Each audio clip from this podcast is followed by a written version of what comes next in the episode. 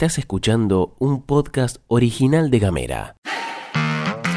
Hoy es miércoles 23 de agosto y atención, que tenemos varias cosas para contarte. Bienvenido y bienvenida al informativo de cada mañana. En casa, En Ushuaia. en camino, En Tolwyn. en tu celu, En Río Grande. en 7 En minutos. toda la Argentina. Estas son las noticias para arrancar la jornada.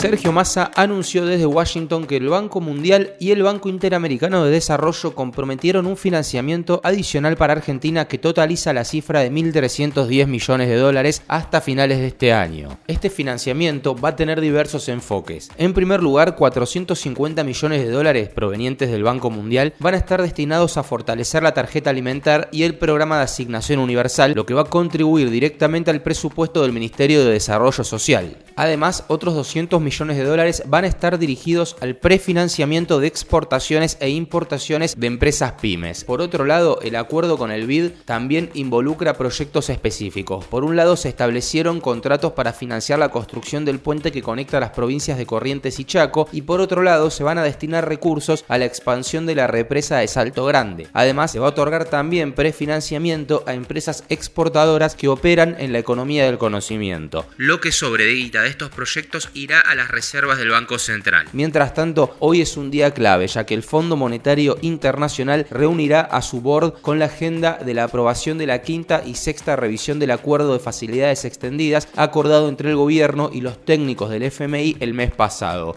Esta aprobación habilitaría la transferencia de fondos que se van a sumar a las reservas de Argentina. Se espera que la revisión sea aprobada y esto permitirá a Argentina acceder a un desembolso adicional de 7.500 millones de dólares. Es una tragedia estar hablando de estas cosas, pero son las cosas que nos pasan.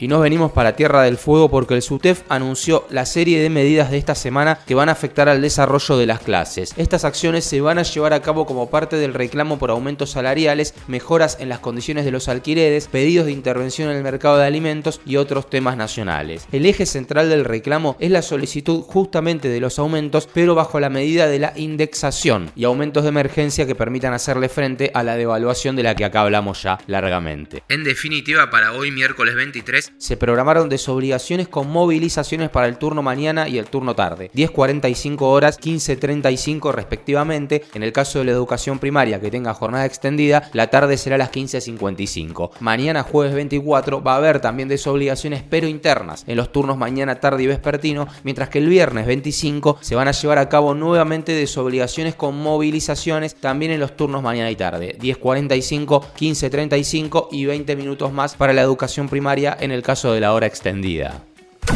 Y vamos con una más tranqui. Este domingo 27 de agosto, para que te vayas agendando las 20 horas, se va a llevar a cabo el primer festival Artivista, que tendrá lugar en el espacio Casa Azul, ubicado en Rivadavia 451 de la ciudad de Ushuaia. Esta información nos la pasa Fede al 2901 50 29 90 y se lo agradecemos. ¿De qué se trata el festival? Bueno, está organizado por la comunidad costera de Tierra del Fuego y busca concientizar y proporcionar información a la comunidad fueguina sobre las exploraciones sísmicas en el mar Atlántico argentino, las exploraciones offshore y las distintas formas de extractivismo, por lo menos para contribuir en este debate. La propuesta va a contar con la participación de diversos artistas y músicos, cantautores, fueguinos que se van a sumar a la causa.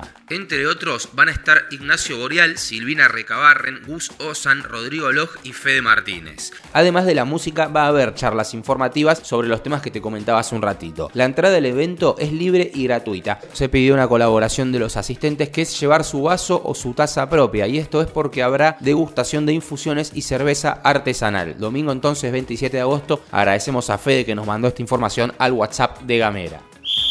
Y nos ponemos deportivos porque nos volvemos a coronar de gloria. El equipo de fútbol para ciegos, las Murciélagas, regresó triunfante a la Argentina después de consagrarse como las primeras campeonas en la historia del Mundial de Fútbol de la Federación Internacional de Deportes para Ciegos, celebrado en Birmingham, Inglaterra. El camino hacia el campeonato fue excepcional para las Murciélagas. En la fase de grupos ganaron a Alemania 3 a 0, a India 4 a 0 y empataron con Austria 0 a 0. En las semis, el equipo argentino arrasó contra Suecia con un triunfo por 3 a 0, lo que les permite avanzar a la final. En la final le ganaron a Japón con Joana Aguilar, la delantera del equipo, como la heroína que anotó dos goles en un partido que culminó 2 a 1 y que otorgó el título de campeonas mundiales a las compatriotas. Este logro es histórico y marca un hito en el deporte adaptado que refleja obviamente que la Argentina es competitiva allá donde se lo proponga.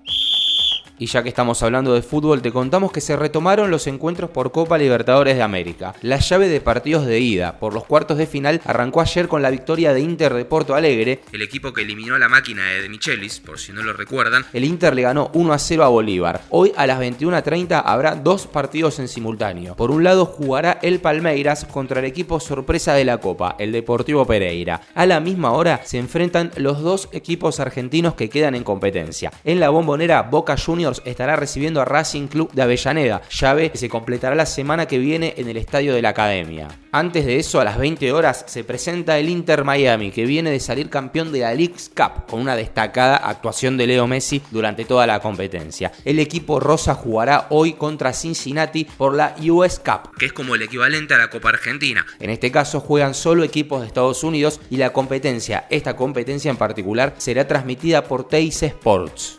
Seguí nuestros contenidos en gamera.com.ar. Con las últimas gotas de energía vocal llegamos al final de la pastilla de Gamera. Este podcast fue producido por Mica Maldonado, editado por Julián Melone y conducido por quien te habla Gastón Lodos. Gracias por acompañarnos como haces cada mañana. Recordá que tenemos una línea abierta de WhatsApp que es 2901 50 29 90. Ahí podés recibir nuestros contenidos y mandarnos también información que esté pasando en tu cuadra, en tu barrio, en tu lugar de pertenencia, lo que vos quieras que se sepa, podés contarnos en ese WhatsApp. Que tengas una buena jornada de miércoles y si te parece nos reencontramos mañana. Gracias.